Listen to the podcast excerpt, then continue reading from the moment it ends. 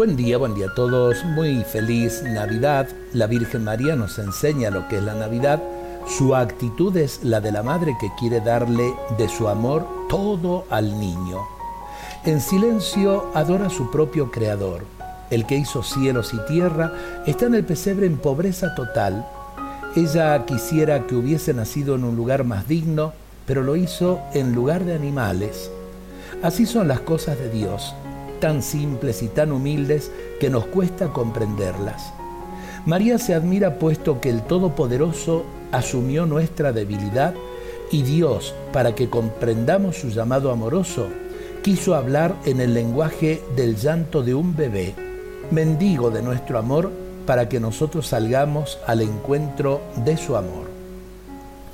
La Inmaculada mece al niño contra su pecho, al que teniéndolo todo vino a nosotros en total desprotección, y en el silencio de la gruta le susurra a su bebito, en Belén te cerraron las puertas, aquí tienes abiertas las puertas de mi corazón.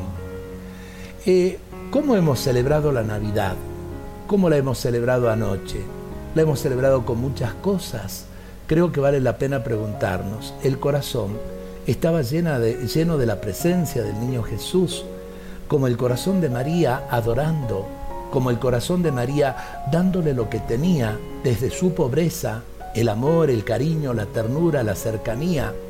Qué bueno es que nos preguntemos todo esto, porque hoy es Navidad y ojalá que desde el corazón de la Virgen María, cuando nos saludemos y digamos feliz Navidad, poder decirle al otro que el niño Jesús sea el fundamento de tu fe, que sea el fundamento de tu esperanza, que sea el fundamento de la caridad.